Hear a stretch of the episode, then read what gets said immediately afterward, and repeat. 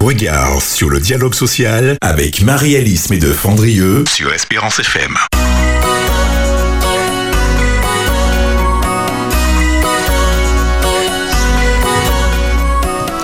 Chères auditrices, chers auditeurs, bonjour. Bienvenue sur l'émission Regard sur le dialogue social. Démystifier cette expression dialogue social, avoir une vision plus fine et compréhensible sur son rôle et son impact sur la société est l'enjeu de cette émission.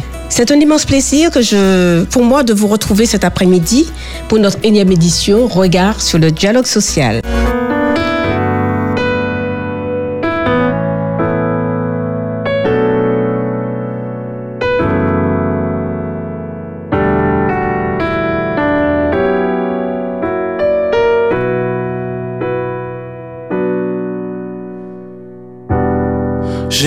L'assurance de mon salut par la présence du Seigneur Jésus. Son sang m'a lavé, m'a racheté. Et l'Esprit Saint m'a régénéré.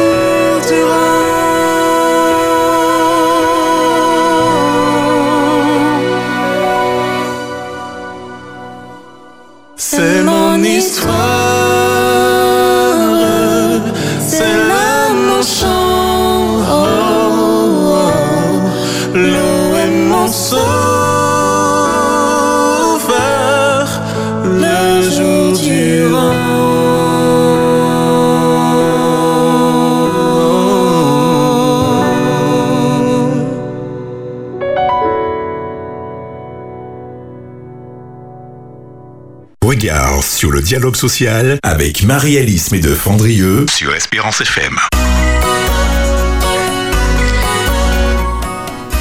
Bienvenue sur euh, notre émission Regard sur le dialogue social. Nous sommes en compagnie de notre incontournable Davis à la technique. Bonjour Davis et merci pour la bonne tenue de l'émission et des émissions que tu assures avec aisance. Et un petit clin d'œil, euh, j'aime bien faire un petit clin d'œil à Philippe et à notre charmante euh, Mélissa. Alors, mes chers auditeurs, aujourd'hui, nous allons traiter d'un thème qui est pour moi très important, qui s'appelle, qui s'intitule Les branches professionnelles, importance et utilité.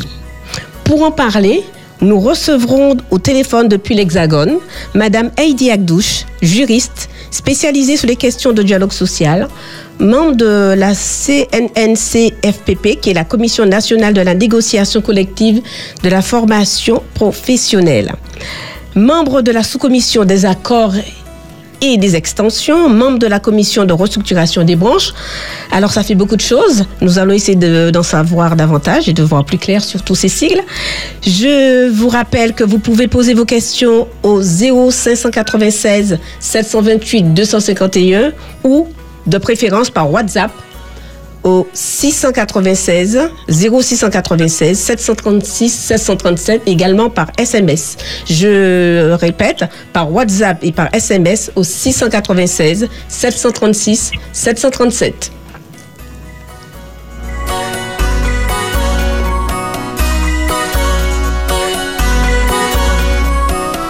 Madame, Madame Heidi Agdouche, bonjour. Bonjour Marie-Alice. Bonjour, alors merci d'avoir accepté de vous entretenir avec nous et de permettre aux auditeurs de découvrir véritablement qu'est-ce que c'est que la branche professionnelle. Alors, dans une précédente émission, nous nous sommes penchés sur les différents niveaux de dialogue social, tels que le niveau national interprofessionnel, le niveau territorial et local. Nous avons cependant effleuré le niveau de la branche sans y accorder l'importance qu'il revêt. Avec notre invité, nous verrons de façon pratique qu'est-ce que c'est qu'une branche professionnelle. Eh bien oui, nous voulons connaître son importance et son utilité dans le paysage français et sa déclinaison. Nous essaierons de savoir pourquoi est-il important de connaître à quelle branche vous, salariés, appartenez ou à quelle branche vous, retraités du secteur privé, aviez-vous appartenu. Avant d'entrer dans le vif du sujet, Heidi Agdouche, pouvez-vous vous présenter, présenter votre spécialité et votre expérience en la matière Oui, alors bonjour à tous, bonjour chers auditeurs. Euh, donc je suis Heidi Agdouche, je suis euh, juriste en droit social. Travaille depuis euh, 13 ans au sein d'une confédération syndicale en qualité de conseillère technique et je suis vraiment spécialisée sur les thématiques euh, dialogue social, euh, branche, négociation collective, représentativité, euh, CSE aussi, euh, et je siège dans plusieurs instances euh, nationales de dialogue social, comme évoquait euh, Marie-Alice Lebeuf-Andrieux, notamment la CNNCEFP. Alors c'est la Commission nationale de la négociation collective. C'est en gros une instance où euh, on voit passer euh, les projets de loi euh, qui sont qui ont trait au droit social et les organisations syndicales et patronales doivent émettre des avis sur ces projets. Et je siège aussi dans ces sous-commissions, notamment la sous-commission extension, qui est là pour regarder bah, l'extension des accords collectifs de branche. Donc, on- je vous expliquerai un petit peu tout à l'heure ce qu'il en est.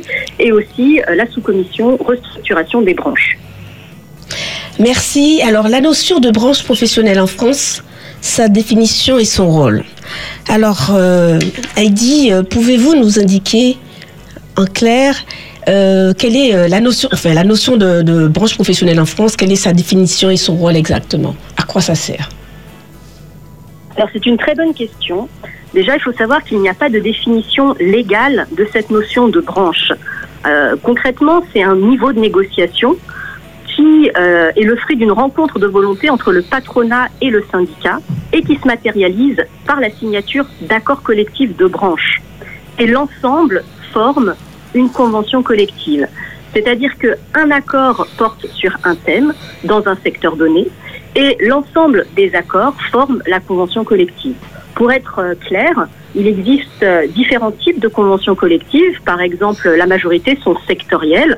On peut donner euh, la chimie, les industries pharmaceutiques, la charcuterie, boulangerie, banque. Euh, il existe aussi quelques conventions de métiers, mais c'est assez rare. Par exemple, les journalistes. Et puis, on a aussi des conventions collectives qui sont sectorielles, territoriales ou catégorielles. Pour vous donner un exemple, puisque vous, vous êtes sur la Martinique, on a la convention collective du bâtiment euh, travaux publics euh, pour les États de la Martinique. On a aussi la convention collective du commerce de, de la Martinique. Et tout ça, c'est ce qu'on appelle des branches. Oh, merci, c'est très, clair pour le moins. Donc, je pense que euh, les auditeurs ont bien, auront bien compris ce que c'est que la branche professionnelle et donc euh, l'intérêt, pour tous les salariés de ces secteurs, d'être euh, issus d'une branche professionnelle en fonction de leur secteur. Alors, pouvez-vous nous expliquer et expliquer surtout aux auditeurs qui nous écoutent comment s'y retrouver face aux notions de branche professionnelle, convention collective, IDCC, c'est-à-dire identification des conventions collectives, le code Code NAF, tous ces termes et sigles qui sont utilisés sur les fiches de paye, sur toutes les fiches de paye des salariés, euh, qui ont du mal des fois à s'y retrouver. À quoi ça sert réellement tout ça? Alors effectivement, on est toujours un peu noyé dans les sigles et les différents jargons, mais en réalité, euh, souvent, ça veut dire la même chose. Le code NAF et le code APE, c'est strictement la même chose. Le code APE, c'est le code activité principale exercée par une entreprise. C'est un code qui est délivré par l'INSEE, l'Institut national de la statistique et des études économiques, et il est donc délivré aux entreprises en fonction de leur activité principale. Et le code NAF, en fait, c'est l'outil, c'est euh, NAF, c'est la nomenclature des activités françaises, c'est l'outil de l'INSEE qui permet de délivrer ce code APE. Et donc, finalement, le code, il va être identique. Ce code, il sert à quoi? Il sert euh, essentiellement à des fins statistiques, mais il permet aussi euh, de servir d'indice pour savoir à quelle convention collective on appartient. Donc, à quel Savoir que- secteur d'activité Je- Voilà, c'est ça.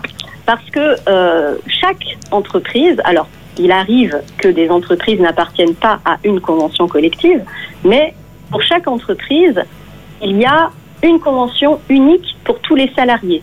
C'est-à-dire qu'on va appliquer une convention en fonction du secteur d'activité de l'entreprise et en fonction de son activité principale. On n'aura pas euh, de, de convention différente selon les métiers à l'intérieur d'une entreprise. Donc tout le monde aura une convention unique. Et donc ce code APE permet d'avoir cet indice. Mais c'est pas le plus fiable pour connaître votre convention collective. Parce que souvent, c'est juste du déclaratif des entreprises. Et quand on le met en regard avec l'outil de la DARES qui permet de renvoyer. Alors, la DARES, est-ce qu'on peut savoir exactement pour les auditeurs, la DARES? Que La c'est? DARES, c'est euh, un institut qui appartient au ministère du Travail. C'est un institut statistique, de données statistiques pour euh, l'administration, le ministère du Travail.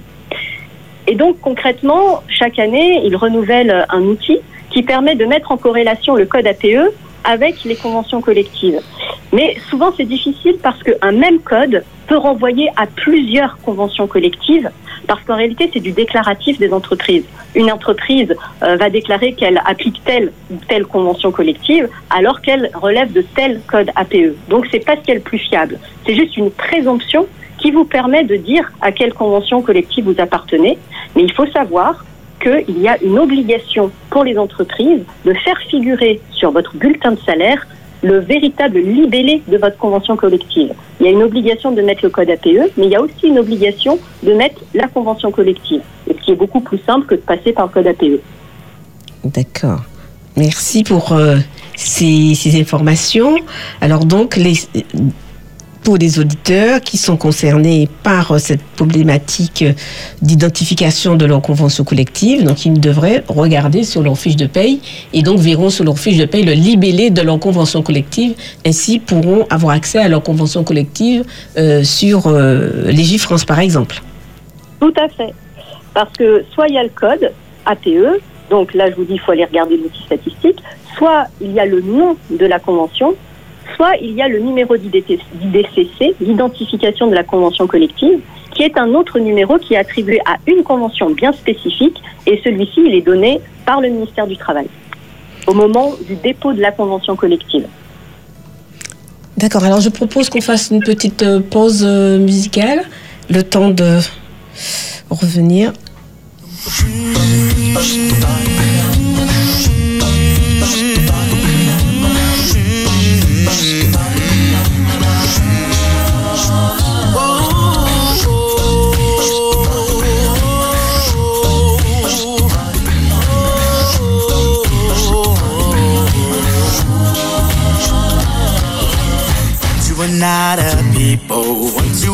Child of God. Once you were dead in sin, living in one dark blood. You were given mercy, appointed a royal job, a special possession called that you might declare His blood. So. Sur la route, au bureau, à la maison ou partout ailleurs, Espérance FM. à votre portée.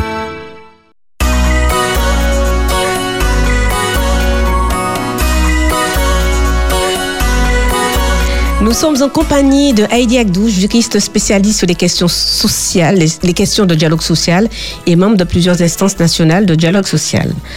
Alors nous allons aborder la troisième partie de notre émission sur les réformes de ces dix dernières années et leurs impacts sur les branches professionnelles.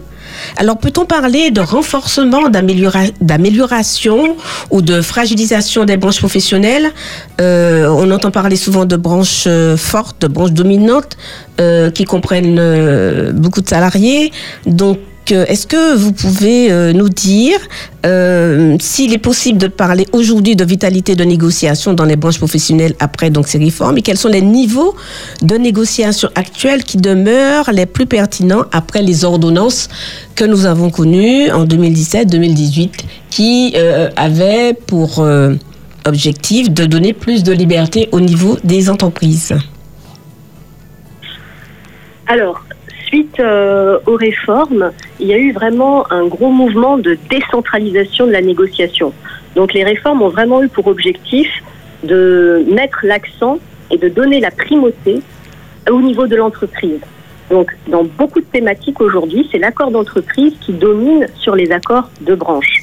Mais il reste aujourd'hui euh, un grand nombre de sujets sur lesquels l'accord de branche est très déterminant. Et il faut savoir aussi que euh, même sur les sujets où la branche, le, secteur de l'entreprise domine, euh, s'il n'y a pas d'accord, c'est quand même la branche qui va s'appliquer. Donc, la branche reste quand même aujourd'hui un vecteur très fort euh, pour, comme source de droit les salariés. C'est là-dedans que vous allez trouver euh, vraiment euh, ben, les indemnités de licenciement, euh, les droits applicables en matière de temps de travail, les, droits en formation, prévoyance. Il y a vraiment une source, une multitude de droits qui vont demeurer applicables, notamment si vous n'avez pas d'accord d'entreprise au niveau, ben, au niveau local. Alors autrement, si je traduis bien, donc on peut parler toujours de vitalité des négociations dans les branches au regard de certains nombres de thèmes. Tout à fait. Aujourd'hui, euh, on voit que malgré les réformes, le nombre d'accords conclus au niveau des branches reste stable. On est à à peu près euh, plus de plus de 1000 accords euh, conclus dans les branches. Alors c'est vrai qu'au niveau de l'entreprise, on en a beaucoup plus. On est à euh, alors attendez, au niveau de l'entreprise, on est à près de euh, près de je trouve plus les chiffres 29 000 à peu près. Ah oui, c'est Non, même considérable. plus que ça, pardon. 76 000. 76 000 accords d'entreprise et 1000 accords de branche, grosso modo. Donc, effectivement, il y a plus d'accords d'entreprise, mais euh, les accords de branche restent quand même euh, à un niveau équivalent à avant les réformes. Donc, ça reste quand même euh, un niveau important. Et, donc, et, et les, et les- et les thèmes qui dominent. Alors concernant les thèmes tels que les salaires, est-ce que ça a encore une importance au niveau donc des branches? Oui, les salaires restent quand même le thème euh, prédominant. C'est vrai que quand on regarde la nouvelle articulation, euh, aujourd'hui, on a trois grands blocs de thématiques. Avec, dans le bloc, euh, dans le premier bloc, on va dire, en matière de rémunération, on a les salaires minima hiérarchiques où euh, la branche prédomine, mais tout le reste de la rémunération relève de l'accord d'entreprise. C'est-à-dire que normalement, au niveau de l'entreprise, on peut faire moins favorable, on peut déroger aux accords de branche. Mais au niveau de la branche, euh, il faut savoir que les partenaires sociaux trouvent quand même important ce niveau et on se sont un peu, euh, j'ai envie de dire, euh, rebellés euh, vis-à-vis de l'administration du travail et du ministère du travail qui voulait qu'on ait une interprétation très très restrictive de cette notion de, salaire minimal hiérarchique. Et aujourd'hui, on a réussi à obtenir que les partenaires sociaux au niveau des branches puissent définir librement ce qu'elles entendent par salaire minima hiérarchique, c'est-à-dire le contenu. On peut mettre à l'intérieur autre chose que du strict salaire de base. On peut mettre certaines primes et considérer qu'elles font partie du socle du salaire minimum hiérarchique et ce qui permet qu'au niveau de l'entreprise, on ne puisse pas déroger. Donc ça reste quand même important et ça reste un des thèmes majeurs euh, de négociation au niveau des entreprises. Alors Des donc si, je comprends si je comprends bien, Et des entreprises. si je comprends bien, donc c'est c'est- ces thèmes qui sont donc négociés au niveau donc des branches, donc les je rappelle qu'une branche c'est un secteur d'activité et donc euh, cette euh, ces accords peuvent être euh, négociés au niveau des entreprises, mais ne peuvent pas déroger aux principes et dictés par la branche, c'est ça? C'est ça, selon les thématiques. Il y a des thématiques sur lesquelles les accords d'entreprise pourront déroger et il y a des thématiques sur lesquelles elles ne pourront pas déroger. Et notamment en matière de salaire, sur les salaires minima hiérarchiques, elles ne pourront pas déroger. Mais par contre, sur toutes les autres primes, euh, au niveau de l'entreprise, on pourra faire moins favorable, mais attention, seulement si un accord est conclu. Une entreprise ne peut pas toute seule déroger à l'accord de branche. D'accord. Ok, donc alors, au-delà de, ces thèmes euh, qui dominent les négociations de, de branche, tels que donc les, salaires qui permettent... Ah, je rappelle hein, que le niveau de, la branche, c'est le secteur qui permet à tous les salariés de même secteur d'activité de bénéficier de, des mêmes garanties, c'est ça? Tout à fait.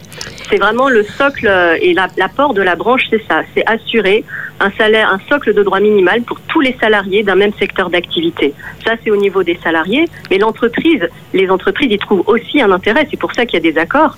C'est que ça permet aussi de réguler la concurrence entre les entreprises. Voilà. Alors justement, parlons de cette concurrence pour que qu'on comprenne bien euh, l'intérêt pour les pour les entreprises d'être euh, euh, adhérentes à une euh, convention collective, à une, euh, une fédération, une branche d'activité. Alors, disons que ça permet d'avoir des, des niveaux de salaire équivalents pour toutes les entreprises d'un même secteur, par exemple, et donc des coûts équivalents pour toutes les entreprises d'un même secteur.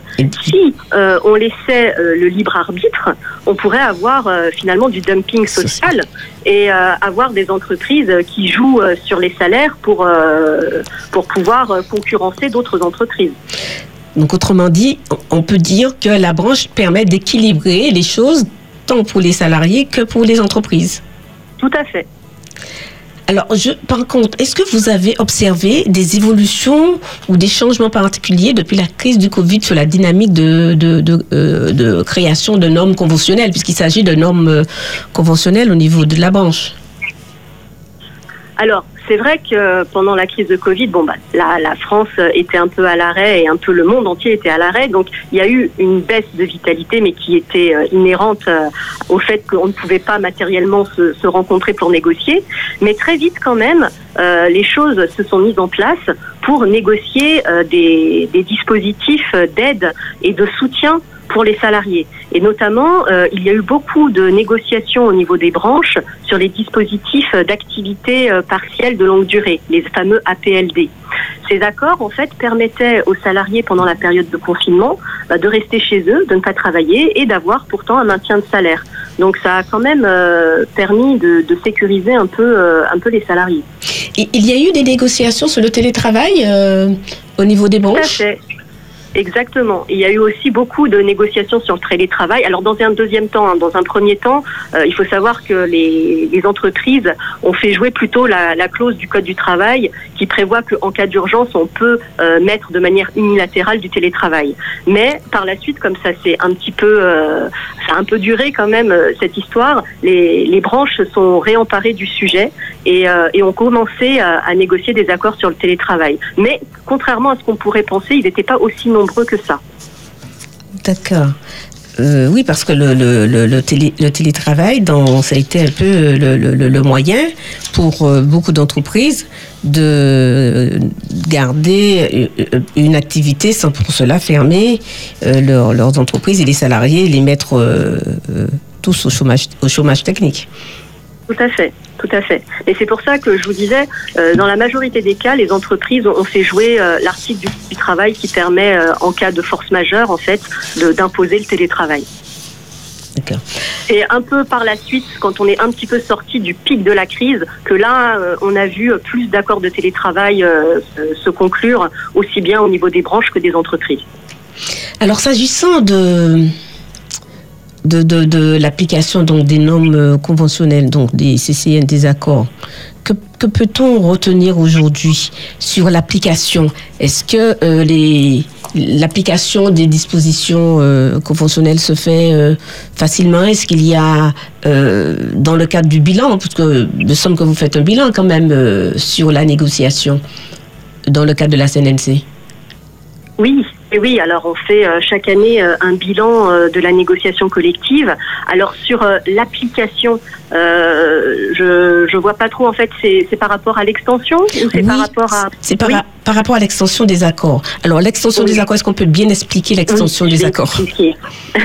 Alors oui, c'est un terme un peu barbare. Alors l'extension des accords collectifs, il faut savoir que donc les accords qui sont négociés euh, au niveau des branches, normalement, ne sont applicables que aux entreprises euh, qui sont adhérentes à l'organisation patronale signataire de l'accord. C'est ce qu'on appelle le, principe de l'effet relatif des contrats.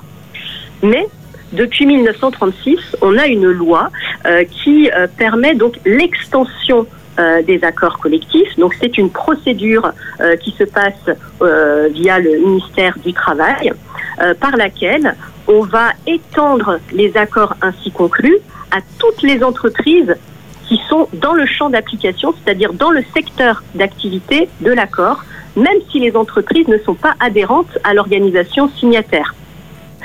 C'est comme ça qu'on dit que euh, les accords sont érigés en loi de la profession, parce que finalement, ça devient presque comme une loi, puisque c'est applicable automatiquement. Donc ça, euh, c'est vrai que c'est vraiment important euh, comme, euh, comme mécanisme, et c'est ce qui permet d'avoir en France un taux de couverture conventionnelle un des plus hauts du monde, avec, on est à peu près 95% des entreprises et des salariés qui sont couverts par une convention collective. Ce qui est... euh, qui permet une bonne protection sociale et qui, euh, qui, qui est enviée par euh, beau- beaucoup de, de, de- de pays, me semble-t-il. Tout à fait, exactement. Donc, et dans, dans, dans, le cadre de ces accords, quand il y a un accord négocié au niveau local, au niveau territorial, comment Oui. ça se passe pour l'application à toutes les entreprises d'une même secteur d'activité au niveau de territoire donné Alors, euh, au niveau territorial, c'est un petit peu euh, complexe. C'est-à-dire que, euh, comme je l'avais expliqué tout à l'heure, on peut avoir des conventions collectives euh, territoriales, locales, et normalement, c'est le principe de faveur qui joue.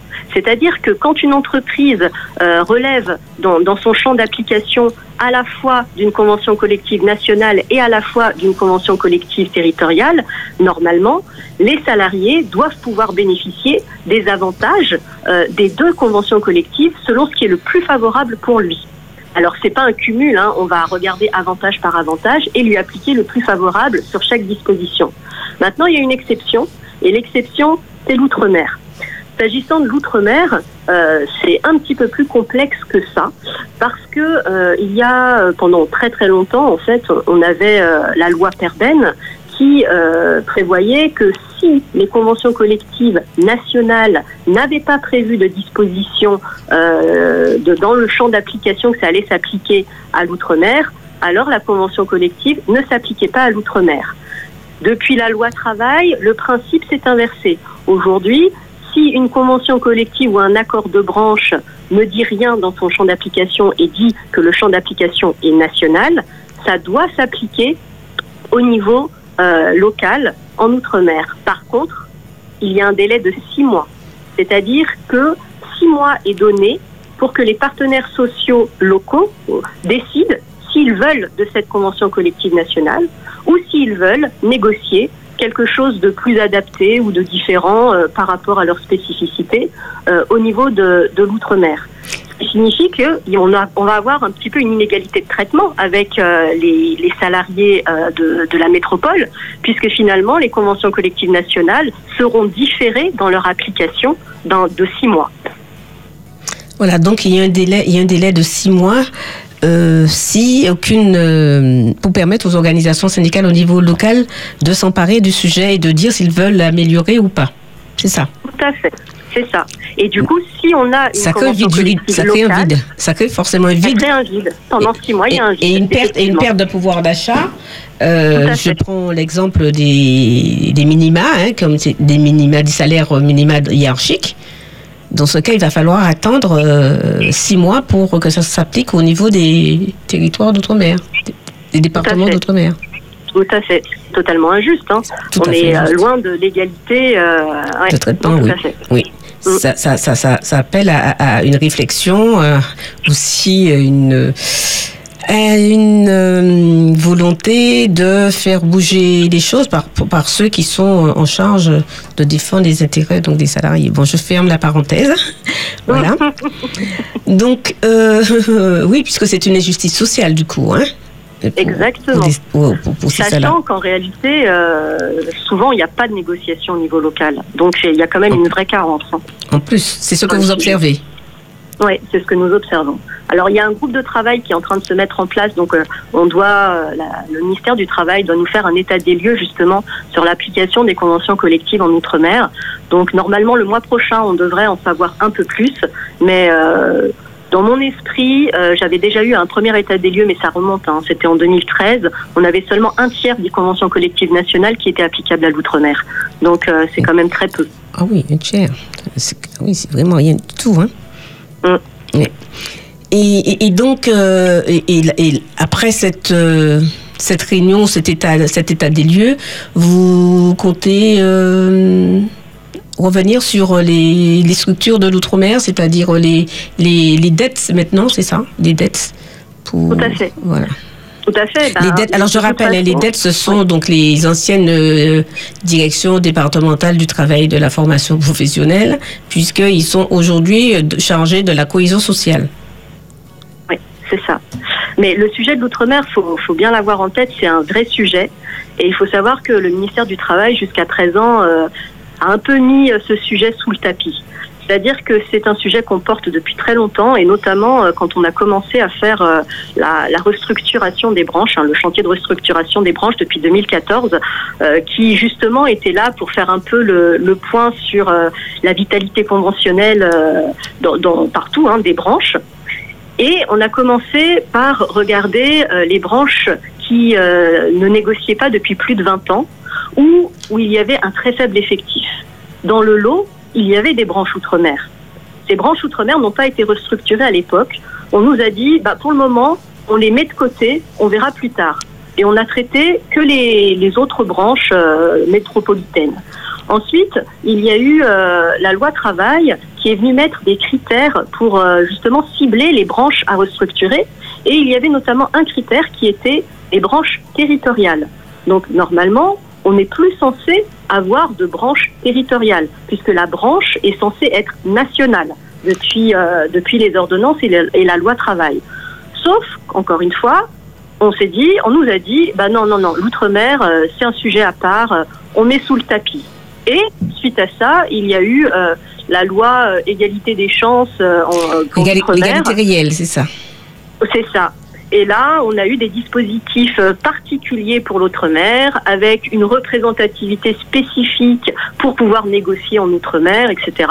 Et donc, on a, on a vraiment un peu une société à deux vitesses quand même. Le régime pour le national, et puis, enfin, le national métropolitain, et puis le régime outre-mer.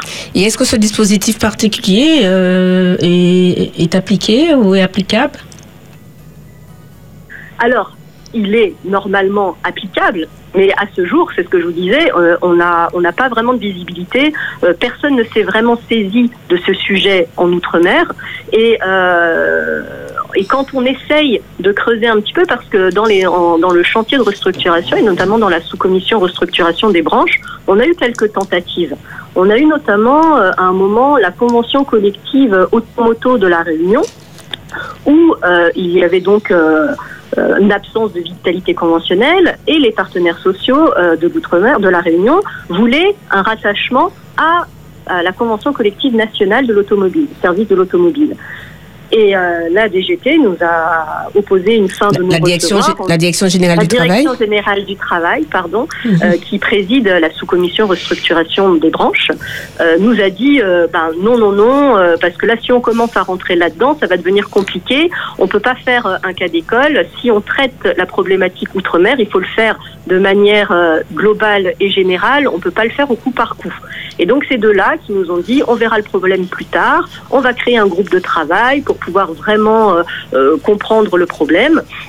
Et puis, euh, suite à ça, il y a eu bien sûr des, des, des- dissensions. plusieurs n'étaient pas contents. Il y a eu du contentieux. Et le contentieux, le Conseil d'État a donné raison au ministère du Travail en lui donnant un peu la part belle, en lui disant que euh, le ministère du Travail a le droit, pour des motifs d'intérêt général, de refuser euh, une restructuration euh, ou une- un élargissement.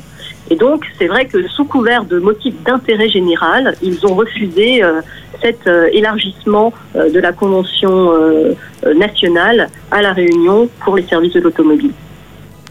Donc, autrement dit, les, pour l'outre-mer, il va falloir encore attendre. Si, si je Exactement. comprends bien que, les, que le ministère euh, euh, daigne travailler sur euh, les, bran- les, Sur les- le sujet. sur le sujet. Mais ils ont bien, ils ont bien conscience quand même que euh, la grogne monte, que c'est un vrai sujet, qu'il faut s'en préoccuper. Euh, surtout là, avec euh, l'inflation galopante partout, les problèmes de pouvoir d'achat, euh, il faut quand même que, en outre-mer comme ailleurs, on ait une véritable application des conventions collectives. Oui, d'autant qu'on est dans un contexte économique et social difficile en Outre-mer.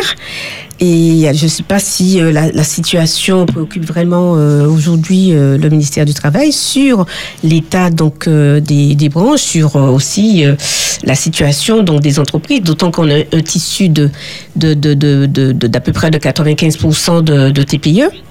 Ce n'est pas rien. Et donc, quand effectivement il n'y a pas d'outils, il n'y a pas de moyens à la disposition tant des entreprises que des salariés, ça a tendance à se cristalliser, me semble-t-il. Exactement. Non, c'est un véritable sujet. Alors après, euh, ce que le ministère du Travail tente de faire, c'est de favoriser euh, les accords euh, collectifs dans les TPE. Mais honnêtement, euh, ce, dispositif est vraiment très très dangereux, dans le sens où là, on a permis euh, la négociation d'accords collectifs qui n'est pas une négociation. C'est-à-dire que dans les TPE, dans les entreprises de moins de 11 salariés, on a aujourd'hui la possibilité de conclure un accord, enfin l'employeur a la possibilité de conclure un accord avec lui-même et qu'il va soumettre par référendum aux salariés. Donc autant dire que dans une toute petite structure avec euh, 5, 4, 3 salariés, euh, tout le monde va savoir qui a voté quoi. Donc la confidentialité du vote, elle est euh, réduite à néant. Et euh, on sait très bien les pressions que peuvent subir les salariés.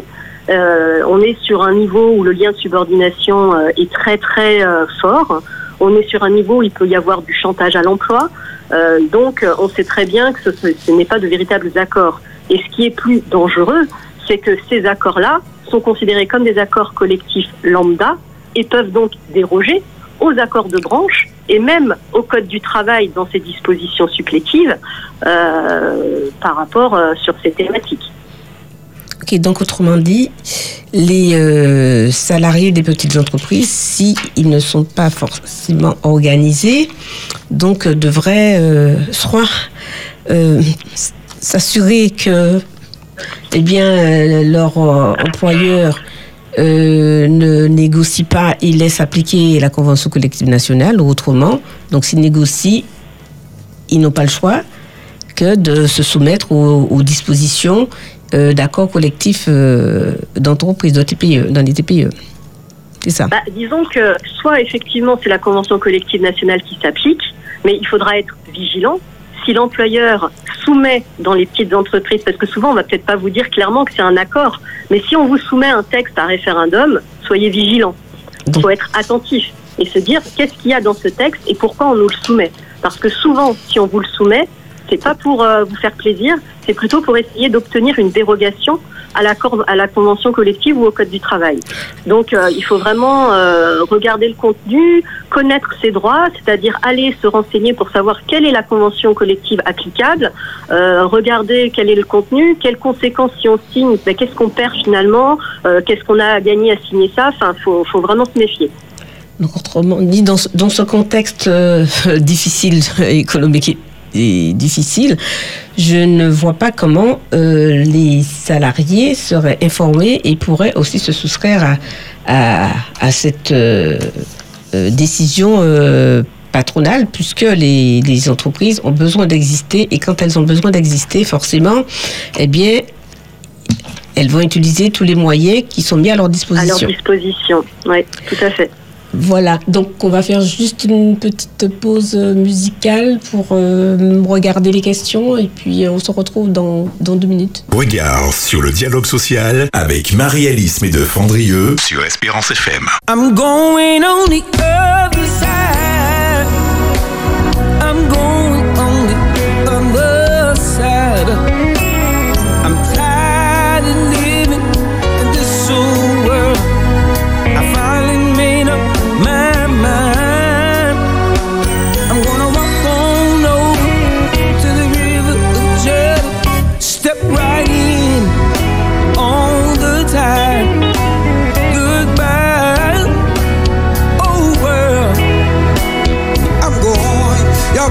seconds.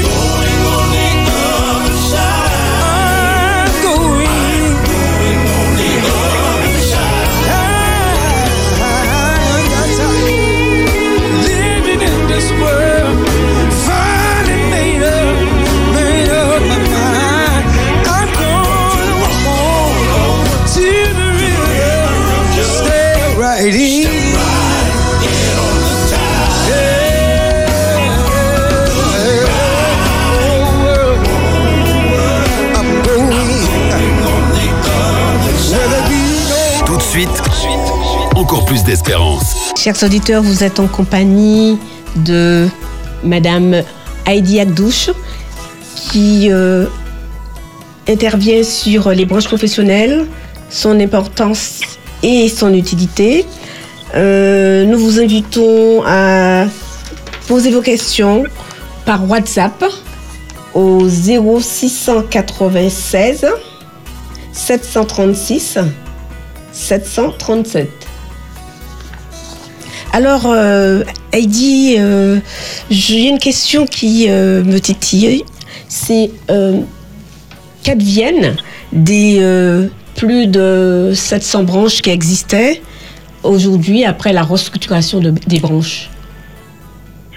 Alors effectivement, on a commencé à 700 et aujourd'hui, on en est à à peu près 200, qui était euh, le dernier objectif chiffré euh, dans le cadre de- des ordonnances travail. Ça fait une sacrée purge, ça.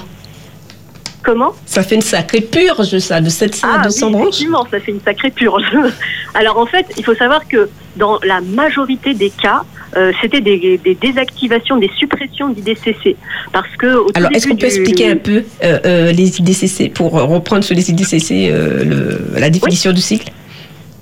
Alors, IDCC, c'est une identification de convention collective.